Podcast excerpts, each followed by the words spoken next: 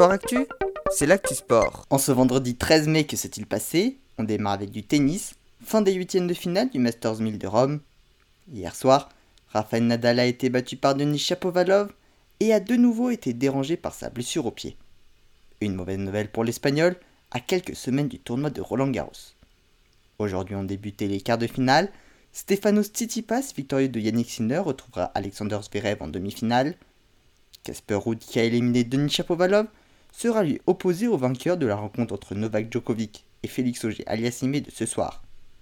Chez les dames, Iga Swiatek et Arina Sabalenka se sont toutes les deux imposées et se retrouveront en demi-finale.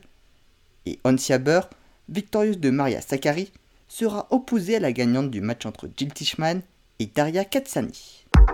On passe au handball avec la Ligue des Champions. Montpellier s'est hier soir incliné 28 à 31 à domicile face à Kiel en quart de finale aller et devra donc créer l'exploit mercredi prochain sur le match retour pour se qualifier pour le Final Four.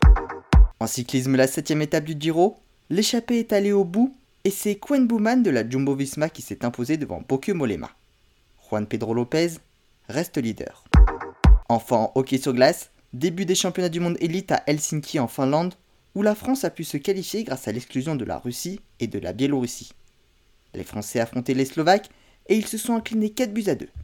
Leur objectif est de se maintenir dans le mondial élite. Prochain match dimanche face au Kazakhstan. Voilà pour les actualités du jour, à demain dans Sport Actu.